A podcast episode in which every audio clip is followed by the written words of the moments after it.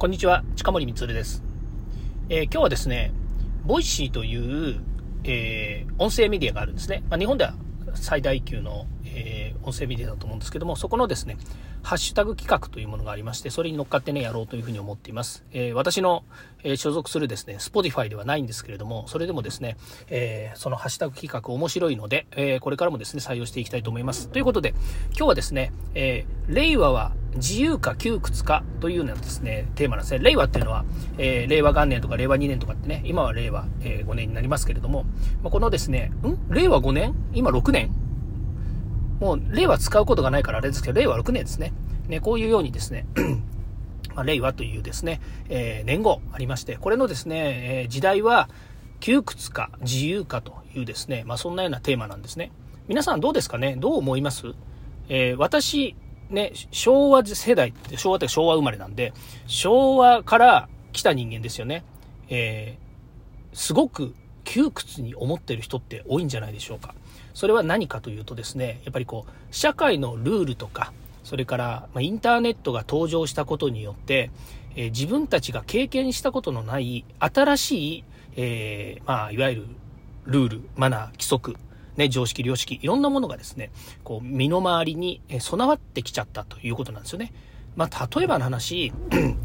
そうですね、このインターネットの登場で、えー、ね、顕著なのが、やっぱりこう、情報化社会ということで、自分がね、意図しなくても、いろんな情報が自分の身の回りに、あ身の回りとか自分のね、目の前に登場するし、またですね、その情報以外にもですね、いろんなものがですね、こう、やってくるわけですよね。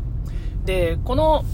なんていうんだ、この社会的な変化に伴ってって言った方がいいのかもしれないですけども、この社会的な変化に伴ってですね、えー、自分がこの、えー、立ち位置をどう取るのか。いうね、よく言っていますけど、自分自身をどうアピールするのかとかですね、からこの人と人とが合わない、例えば、えー、コロナになってですね、人と人とがもう密にならないみたいなところで、名刺交換さえですね、お客様とできないような状況の中で、自分自身が、近森光がこういう仕事をしていて、あなたとこういうことが握れるんですよっていうのをですね、どういうふうに相手に認識してもらって、まあ、要は、えっ、ー、と、なんです営業行為ができるかということもありますし、それから自分自身が相手に対して、えどうね、アピールして責任を持つのかっていうこともね、こういったこともですね、え、この令和の時代、まあ、いわゆる令和だけじゃないですね、その前の、え、平成の時代から、え、令和の時代にかけてですね、急速にやっぱりこう変化があるわけですよね。で、そんな中で、じゃあ窮屈か自由かって言われると、そもそも昭和世代の私たちにしてみたら、そんないろんなもう縛りですよね、縛りがあって、窮屈になったっていう風に見えると思うんですよね。で、私、近森光はじゃあどう考えるって思った時に、私は自由度が多くなったっていうふうに思っています。それは何かっていうとですね、二軸あります。一つは、ルール、マナー、こういうものが決まったことによって、えー、何にも考えずに進めるっていうことなんですね。例えば、あの、簡単な話、インターネットが登場したことによって、どんだけ楽になったかね、自由になったかって言ったら、やっぱり検索してね、いろんなものがこう、情報がね、今まで自分が知らないような情報とかね、えー、もやもやしてるものっていうのが瞬時に解決すると。ね、昨今の生成 AI なんか見てもですね、あの、情報なんか世の中になくったって生成 AI が勝手に生成して、僕、僕なりというかね、近森光に合わせた程度のですね、回答をしてくれたりするわけですよね。ああ、めちゃくちゃ自由度が高いというかね、便利になりましたよね。まあそういう意味では、ものすごく自由度が高くなりました。でね、自由度がないって、これを反対に言うとね、自由度がないっていうところを言うと窮屈な部分どこかっていうとね、やっぱりコンプライアンスの問題ってあると思うんですよね。モラハラとかセクハラとかね、えー、パワハラとかっていう、何ハラっていうのが、これが結局ね、えっ、ー、と、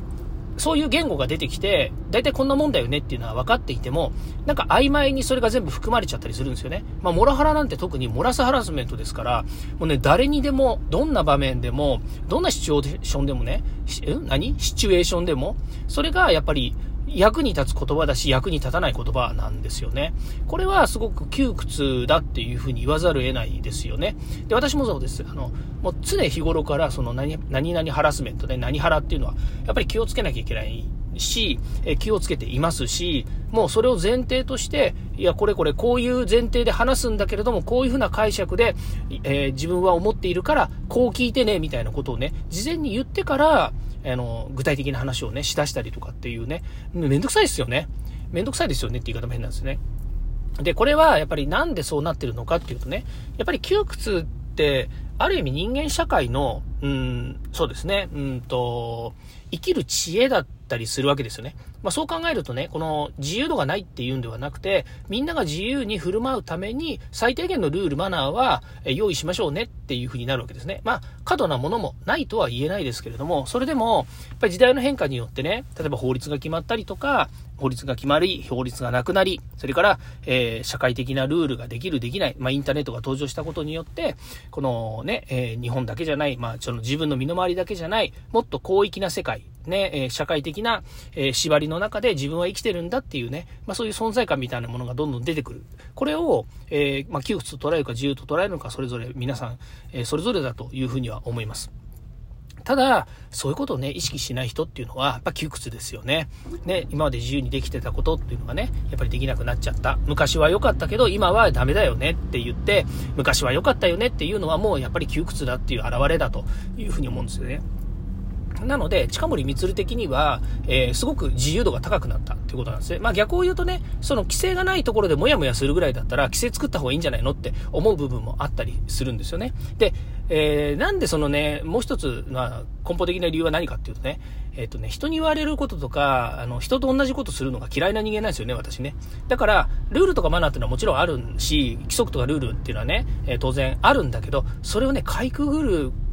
手段というかね、そういう、なんていうんですかね、アイディアとか発想みたいなものっていうのは自分自身は好きなんですよね。だからどうやったらね、うんと、そう、えー、まあ、ある意味で抜け目ないとかね、えー、こすいとかね、いろんな言い方になっちゃうんですよね。ずるいとかね。あるか、そういうのはあると思うんですけども、だけど、それはね、えー、だってね、あの、みんな気づかなかっただけでしょみたいな話な場合、場面もあるわけですよ。で、そういうのをね、考えたりとか、えー、ね、あの、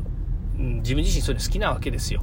ね、あのよく言うね、私はあの皆さんと同じことをするのが嫌いだみたいなことを言ってるのに、まあ、同義語なお話をしてるわけですけれども、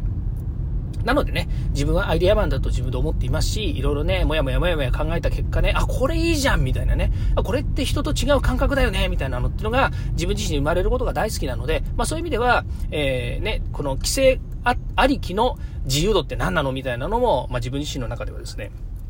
結構ね、面白いかななんていうふうに思っています。ということでね、えー、今日はボイシーのハッシュタグ企画で、えー、令和は自由か、えー、窮屈かというですね、まあ、そんなようなハッシュタグの企画があるんで、それに乗ってですね、えー、お話をしてみました。はい。えー、これはですね、えー、なんでしょうね、DX のレシピとはちょっと違いますか？違います？違うかどうかわかんないですけども、まあ、途中ね、あの、インターネット出てきたり、それから DX、あの、何？その、えー、生成 AI とかね、そういうのも出てきたりとかっていうことで、まあ、えー、ある意味で言うとですね、このテーマの中に含まれる、えー、社会的な現象としてはですね、え、テクノロジーというものがね、大きく寄与してるんじゃないのかなというような話になっております。はい。ということで、今日も聞いていただきましてありがとうございました。また明日もですね、この声でお会いしましょう。ではまた。